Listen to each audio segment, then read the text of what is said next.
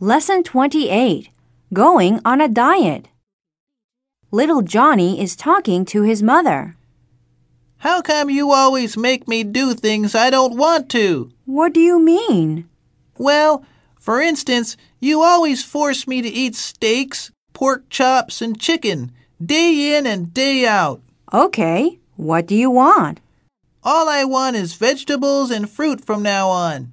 What's wrong with you? Are you sick? No, but I want to go on a diet. Why? Everyone's calling me fatty at school. Oh, I get it now.